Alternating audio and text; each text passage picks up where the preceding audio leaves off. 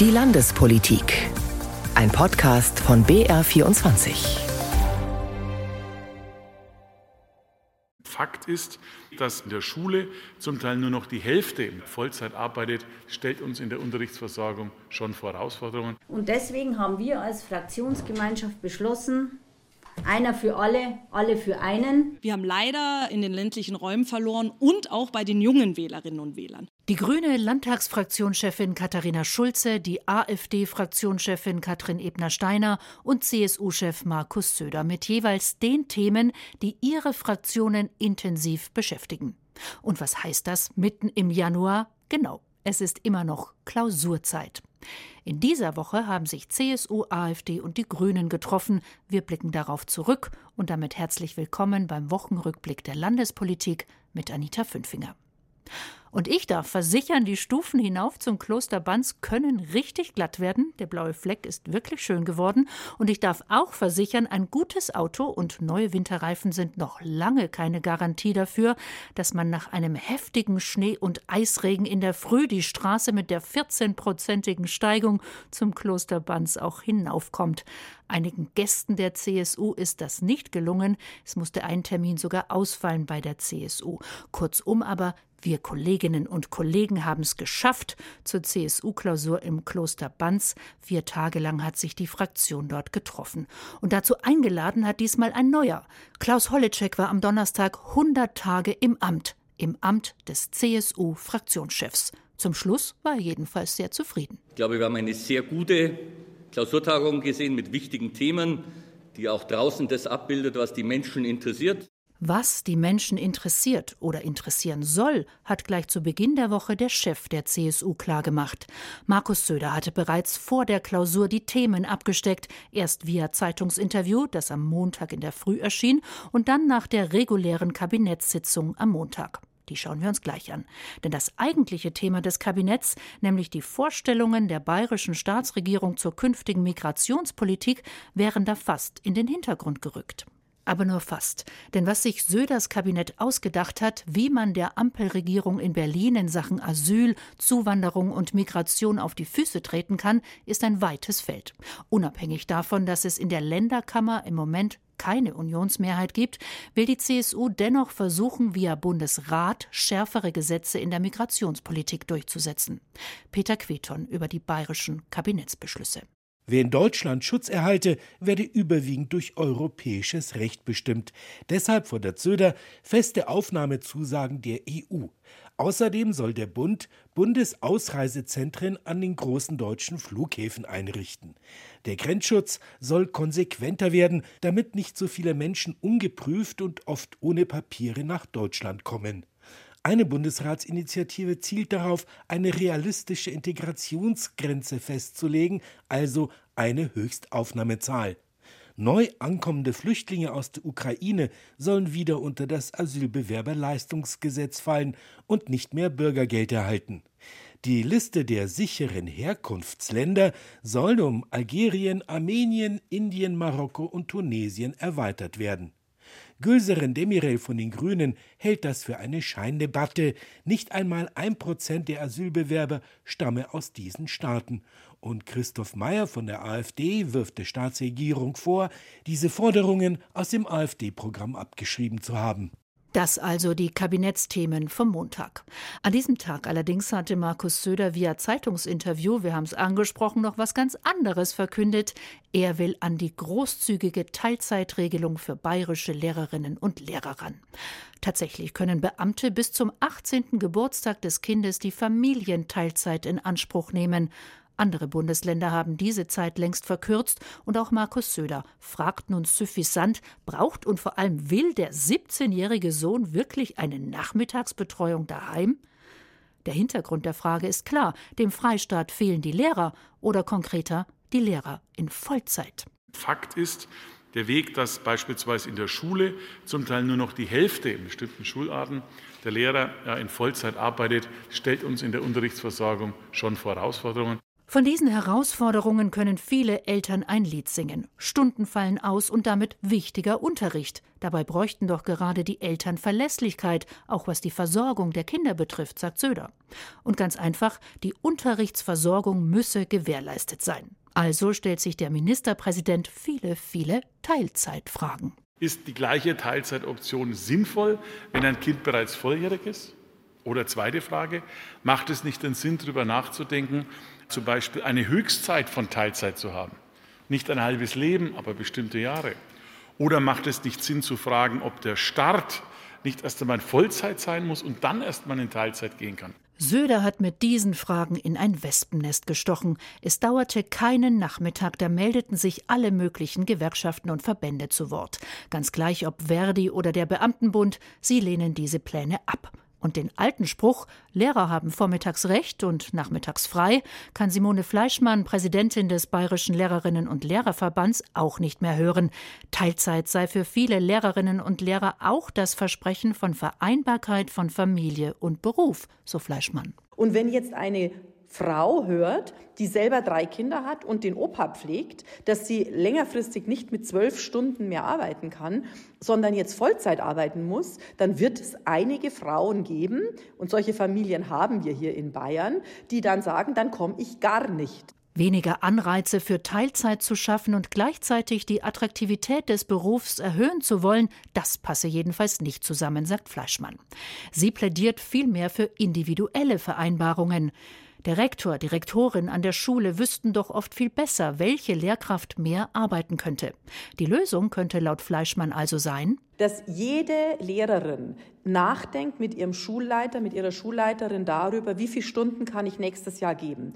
Und wir haben in den letzten zwei Jahren das alles nur geschafft, weil wir schon verdammt erfolgreich waren im Dialog mit den Kolleginnen und Kollegen vor Ort. Individuelle Lösungen fand auch Markus Söder gut. Klar ist aber seit dieser Woche, dass er bei diesem Thema nicht locker lassen wird. Mehrmals noch und jeweils mit ziemlich viel Werf hat er über die Teilzeit von Lehrern auch im Kloster Banz gesprochen. Und dabei ist ja auch immer klar, das würde nicht nur Lehrer treffen, sondern eine solche Regeländerung würde dann für alle Beamten im Freistaat gelten. Die Schule war noch aus einem anderen Grund Thema in Banz. Kinder, die nicht richtig Deutsch sprechen, treiben die CSU um. Da müsse sich was ändern, befand die Fraktion hinter den klösterlichen Mauern. Das Fach Deutsch muss noch mehr in den Mittelpunkt. Aber zu den Kernkompetenzen, das ist Deutsch. Deswegen ist für uns Ziel eine Deutschstunde mehr in der Grundschule, vielleicht auch eine Stunde mehr Mathematik. Wir sind der festen Glauben daran, dass Deutsch wichtiger ist als Englisch in der Grundschule, denn man kann eine Fremdsprache erst dann richtig lernen, wenn die eigene Sprache beherrscht wird. Am besten aber wäre es, wenn die Kinder schon vor der Einschulung gut Deutsch können. Aber auch das ist nicht immer der Fall. Söder und die CSU bekräftigten in Banz das, was sie Ende des Jahres bereits angeschoben hatten. Deswegen ist das Ziel, verpflichtende Tests zu haben, rechtzeitig, ca. 18 Monate vor Schuleinschulung. Wenn die bestanden werden, dann steht der Einschulung nichts im Weg. Wenn nicht bestanden werden, ein verpflichtendes äh, weiteres Kindergartenjahr zu machen, um die Sprache zu stärken. Die CSU hat sich aber nicht nur auf Schulpolitik konzentriert in Banz, sondern auch sich den Staat noch mal genau angeschaut. Bürokratie lautet das Monsterwort und die muss weg. Markus Söder hat dafür sogar ein neues Wort erfunden. Er wolle ein Entrümpelungsgesetz auf den Weg bringen. Was heißt es?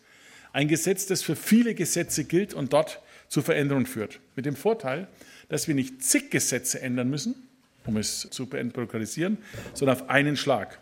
Ein runder Tisch soll ausloten, welche Gesetze abgeschafft werden können. Zehn Prozent aller Verwaltungsvorschriften könnte man innerhalb eines Jahres streichen, so Söders Vorstellung. Weniger Bürokratie, das geht für Söder ganz konkret etwa bei der Frage, wie viele Pkw-Stellplätze ein Neubau eigentlich haben muss oder beim Dorffest, auch für dessen Organisation gäbe es bislang viel zu viele Verwaltungsvorgänge. Der Staat müsse schlichtweg schlanker werden, sagt also die CSU. Aber nicht nur der. Söder hat der CSU-Fraktion Vorschläge für den öffentlich-rechtlichen Rundfunk vorgelegt. Und die waren ziemlich konkret. Bei ARD, ZDF und dem Deutschlandfunk könnte man streichen. Mindestens 20 Sender. Radio Bremen kann im NDR integriert werden. Der saarländische Rundfunk kann im Südwestfunk integriert werden. Das wäre überhaupt kein Problem. Wichtig ist für mich übrigens auch, dass man eher an den Häuptlingen spart und nicht an den Indianern.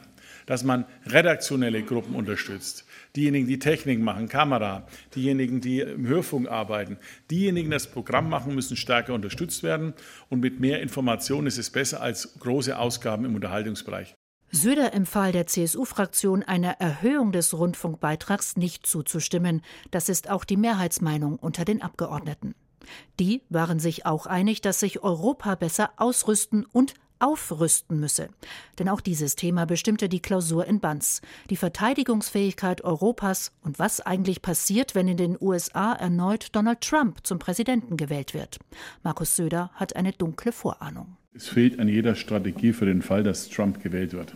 Wir hoffen sehr, dass Biden gewählt wird, weil es für Europa der bessere Partner ist, auch wenn die amerikanische Volk natürlich selbst entscheidet.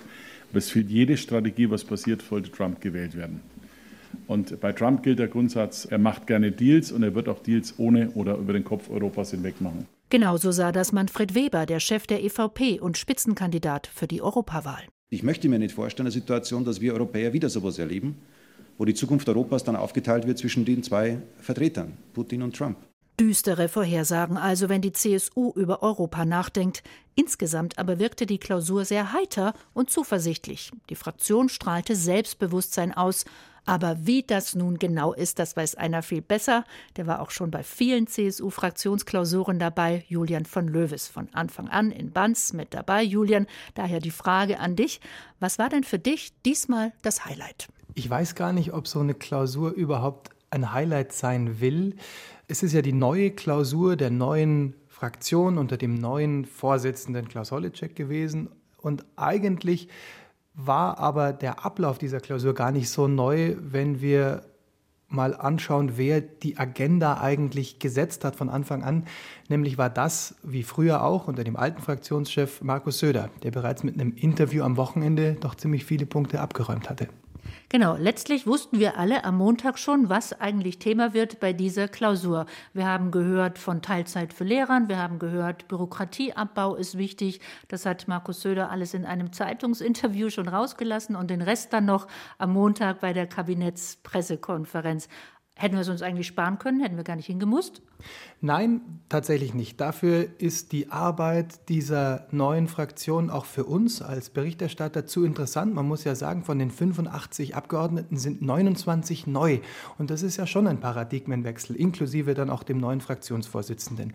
Der hat sich auch alle Mühe gegeben, das klingt jetzt auch vielleicht weniger, als es am Ende war, die eigene Agenda nach vorne zu treiben, auch Holleczek hat wirklich viele Vorschläge gemacht Richtung Bürokratieabbau. Das ist auch eines der großen Themen hier auf der Klausur gewesen. Von dem her war das jetzt schon auch eine Kursbestimmung, nach innen wie nach außen. Wie hast du die beiden wahrgenommen? Wir haben über Markus Söder gesprochen, der die Themen vorgibt, aber auch schon einen, ich würde sagen, selbstbewussten Klaus Holleczek. Wie siehst du das? Wie kommen die beiden zurecht? Klaus Holleczek hat, und das ist ja das Wichtigste für einen Fraktionsvorsitzenden, nach allem, was wir hören und nach allem, was wir gespiegelt bekommen, großen Rückhalt in der Fraktion. Das macht ihn stark. Dann kann er auch gegenüber dem Ministerpräsidenten selbstbewusst auftreten. Ein Beispiel, Holleczek will ein allgemeines Dienstjahr. Das ist Wehrpflicht oder äh, soziale Ableistungen bei Vereinen, Verbänden und so weiter. Söder will das nicht. Söder sagt, Wehrpflicht würde eigentlich jetzt erstmal reichen. Und da merkt man doch schon, dass diese beiden Führungsfiguren mit unterschiedlichen Positionen auftreten können, ohne dass es hakt. Ich erinnere mich an eine Situation, da traten beide zu den Mikrofonen. Eins war weitaus höher eingestellt, weil Markus Söder nun einfach mal 1,95 groß ist. Er ging direkt drauf zu und sagte, das Große ist meins. Da regt sich aber der Holitschek nicht drüber auf, ne? Nein, Deswegen ist er auch da, wo er jetzt ist. Holleczek wurde von Söder vom einfachen Abgeordneten zum Gesundheitsminister während der Corona-Pandemie ernannt und hat sich da bewährt. Holleczeks Karriere kann er Söder verdanken und deswegen ist Holleczek Söder auch loyal und er kennt auch den Ministerpräsidenten als Galionsfigur und auch mit solchen Sprüchen kennen wir Söder und ähm, da ist er sicher sehr, sehr uneitel und unbeleidigt. Die Fraktion an sich, du hast schon angesprochen, 29 neue, das ist ganz schön viel. Da können auch die Alten ja nicht mehr sagen, haben wir es alleweil so gemacht. Das funktioniert dann nicht mehr. Wie nimmst du diese neu gemischte Fraktion wahr? durchaus selbstbewusst, zum Beispiel auch mit der Erzählung von Klaus Holleczek früher, als er als neuer Abgeordneter kam, Da geht es natürlich immer gleich um Posten, wer sitzt zum Beispiel in welchem Ausschuss. Und ein ganz besonders begehrter Ausschuss ist der Finanzausschuss. Und wir sehen jetzt, dass ganz neue Abgeordnete da schon drin sitzen, sich da schon durchgesetzt haben. Da spürt man gleich, es weht ein neuer Wind, auch unter den sogenannten Neulingen. Und das ist genau das, was Klaus Holleczek machen will. Er hat jetzt auch gerade als Resümee dieser Klausur gesagt, er wollte eine Mannschaft formen und das ist ihm nach eigenem Bekunden gelungen. Danke Julian von Löwes, der diese Woche bei der CSU war, weit oben in Oberfranken im Kloster Banz. Die Fraktion der Grünen ist dagegen in München im Landtag geblieben. Wirtschaft und Energiethemen standen bei ihnen im Mittelpunkt und die Frage, wieso tun sich die Grünen so schwer, Menschen auf dem Land zu erreichen? Ob die Fraktion darauf eine Antwort gefunden hat und mit welchen Schwerpunkten die Grünen ins neue Jahr starten, dazu Peter Queton. Das Sichtbarste vorweg. Die grüne Landtagsfraktion im Bayerischen Landtag hat sich ein neues Logo gegeben. Die bekannte Sonnenblume hat nun einen dunkleren grünen Hintergrund bekommen. Die Sonnenblume selbst hat oben rechts nun eine Ecke mit einer weiß-blauen Raute. Die inzwischen alleinige Fraktionschefin Katharina Schulze ist begeistert. Mir persönlich äh, gefällt es äh, sehr, sehr gut. Es zeigt sehr deutlich, dass wir die Partei für Bayern sind, dass wir uns einsetzen für ein gutes Morgen für alle Menschen in diesem Land. Und das ist auch äh, unser Anspruch an unsere Politik. Nach dem Motto Mund abputzen und weitermachen hat die dezimierte Grünen-Fraktion ihre Wahlanalysen abgeschlossen. Nun will Schulze den Blick nach vorne richten. Um verloren gegangene junge Wähler zurückzuholen, setzen die Grünen auf ein stärkeres Engagement in den sozialen Medien. Aber auch auf dem Land haben die Grünen Wähler verloren. Das wollen wir jetzt wieder ändern. Und darum hatten wir auf unserer Fraktionsklausur auch einen Schwerpunkt darauf, wie wir noch stärker im ganz Bayern präsent sein können. Und die Devise gilt, raus, raus, raus, ansprechbar sein, mit den Bürgerinnen und Bürgern noch mehr in den Dialog zu gehen. Weil gerade in der momentanen Zeit, glaube ich, ist es wichtig, dass man miteinander redet und nicht übereinander. Die einzelnen Fraktionsmitglieder sollen sich so viel wie möglich in ihren Stimmkreisen zeigen. Die Fraktionschefin selbst will regelmäßig alle Bezirke Bayerns besuchen. Besonders fördern wollen die Grünen die Geothermie in Bayern. Deshalb besichtigen sie eine Anlage in Pullach bei München. Dort ist Susanna Tausendfreund Bürgermeisterin, eine Grüne und eine ehemalige Landtagsabgeordnete. Für die Grünen steht fest, Geothermie ist sauber, sicher und auf Dauer günstig. Der Geschäftsführer der Anlage Helmut Mangold erklärt die Vorteile von Geothermie. Der Bodenschatz Wärme ist überall auf der ganzen Welt, auf der ganzen Erde vorhanden. Pro 100 Meter nimmt die Temperatur um 3 Grad Celsius zu. Das heißt, in drei Kilometer Tiefe habe ich überall ungefähr 100 Grad Celsius. Jetzt haben wir hier den Vorteil, dass das geologisch so gut ist, dass dort auch heißes Wasser vorhanden ist. Und wir müssen nur mit einem Nadelstich dieses heiße Wasser anzapfen. Allerdings sind die Investitionskosten am Anfang so hoch, dass kaum eine Gemeinde so etwas stemmen kann. Hier fordern die Grünen Hilfen vom Staat. Energie und Wirtschaft, Land und Jungwähler, in diesen Bereichen sollen die Schwerpunkte der Arbeit der Grünen Landtagsfraktion liegen. Wie das nun konkret aussehen soll, das behandelt Fraktionschefin Schulze wie ein Staatsgeheimnis. Über Strategien werde nicht geredet, sie würden umgesetzt. Ihr Fraktionskollege Christian Hirneis gibt ihr recht. Im täglichen politischen Geschäft kann es sein, dass die ganzen Dinge, die man dann besprochen und überlegt hat, einfach wieder irgendwo untergehen und jeder wieder vor sich hin arbeitet. Und daran müssen wir natürlich arbeiten, dass wir das, was wir besprechen, auch tatsächlich umsetzen. Und der grüne Christian Hirneis ist sehr ehrlich. An die letzte Strategie kann er sich jedenfalls nicht mehr erinnern. Und noch eine Fraktion hat sich getroffen, die AfD. Bei ihnen standen diese Woche aber weniger inhaltliche politische Diskussionen im Vordergrund, sondern vielmehr die Aktivitäten einzelner Mitglieder, und das bevorzugt außerhalb des parlamentarischen Raums.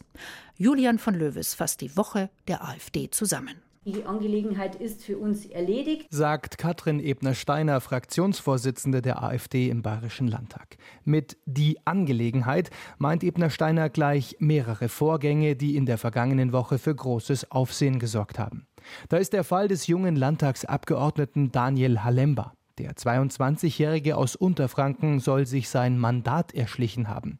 Parteiintern wird ihm vorgeworfen, das Aufstellungstreffen für seine Landtagskandidatur in Unterfranken über Scheinwohnsitzmeldungen beeinflusst zu haben. Dabei soll es auch zu Einschüchterungsversuchen gegen andere Kandidaten gekommen sein. Außerdem ermittelt die Würzburger Staatsanwaltschaft gegen Halemba wegen Volksverhetzung. Auf dem Landesparteitag der AfD vergangenes Wochenende haben 57 Prozent der Delegierten dafür gestimmt, dass Daniel Halemba sein Mandat als Abgeordneter unverzüglich niederlegen soll. Halemba will allerdings weitermachen und bekommt Rückendeckung seiner Fraktion und ihrer Vorsitzenden Ebner Steiner. Bei uns gilt das Motto, alle für einen, einer für alle. Wir haben das Thema mit dem Daniel Halemba diskutiert. Er hat uns erklärt, dass er sein Mandat behalten möchte. Da gab es eine Diskussion, eine gute Diskussion. Und dann haben wir beschlossen, dass das Thema jetzt für uns erledigt wird. Erledigt aus Sicht Ebner Steiners ist auch der Vorfall, der sich in einem Lokal in Greding am Abend des Parteitages abgespielt hatte. Auf einem Video, das dem Bayerischen Rundfunk vorliegt, ist zu sehen, wie eine etwa 20-köpfige Gruppe Deutschland, den Deutschen und Ausländer raussingt die Kripo ermittelt wegen des Anfangsverdachts volksverhetzender Äußerungen. Zu der Gruppe, die auf dem Video zu sehen ist, gehören auch die beiden AfD-Landtagsabgeordneten Franz Schmid und Benjamin Nolte. Beide räumen zwar ein, am besagten Abend in der Bar gewesen zu sein, aber sie streiten ab, die Parolen mitgesungen zu haben. Auch wüssten sie nicht, wer das getan habe. Auf dem Video ist in der Tat nicht zu sehen, dass die Abgeordneten mitgesungen haben. Aus Sicht von Landtagspräsidentin Ilse Aigner von der CSU ist dies aber keine Entlastung. Also der Vorgang an sich ist einfach inakzeptabel und ich hätte erwartet, dass Abgeordnete eines Parlaments äh, da einschreiten und das zurückweisen. Das haben sie nicht getan. Insofern ist das auch inakzeptabel. Ganz anders sieht das die AfD-Fraktionschefin Ebner Steiner. Die beiden Abgeordneten waren nicht beteiligt, sie haben auch nicht gesungen und von daher ist für uns die Sache erledigt. Noch nicht erledigt, zumindest aus Sicht aller anderen Parteien im Bayerischen Landtag, ist eine Äußerung des Vizevorsitzenden der AfD-Fraktion Martin Böhm ebenfalls auf dem Parteitag in Greding. Dabei geht es wieder um Daniel Halemba, diesmal aber um den Haftbefehl gegen ihn von Ende Oktober letzten Jahres. Der neu gewählte AfD-Abgeordnete wurde von der Polizei gesucht, und zwar bevor die erste reguläre Sitzung des Bayerischen Landtags stattgefunden hatte. Böhm gab an, er habe seinem Parteifreund Halemba geraten, sich im Landtag kurz vor der konstituierenden Sitzung verhaften zu lassen, um Landtagspräsidentin Aigner politisch zu beschädigen. Es sei entlarvend, dass es der AfD darum ginge, demokratische Strukturen und Verfassungsorgane zu beschädigen, sagt Eigner. Ich habe sowas schon geahnt und habe mich eigentlich vorbereitet, dass eben der Abgeordnete nicht im Maximilianeum verhaftet werden müsste. Es ist einfach erschreckend, muss ich ganz ehrlich sagen. Ich bin aber sehr froh, dass alle demokratischen Parteien äh, das äh, ganz klar zurückgewiesen haben und dass wir da auch zusammenstehen. Laut Aussage des CSU-Fraktionsvorsitzenden Klaus Holleczek planen CSU, Freie Wähler, Grüne und SPD einen Dringlichkeitsantrag zu diesem Vorgang im Bayerischen Landtag am kommenden Mittwoch. Und das war die Landespolitik, heute mit Anita Fünfinger.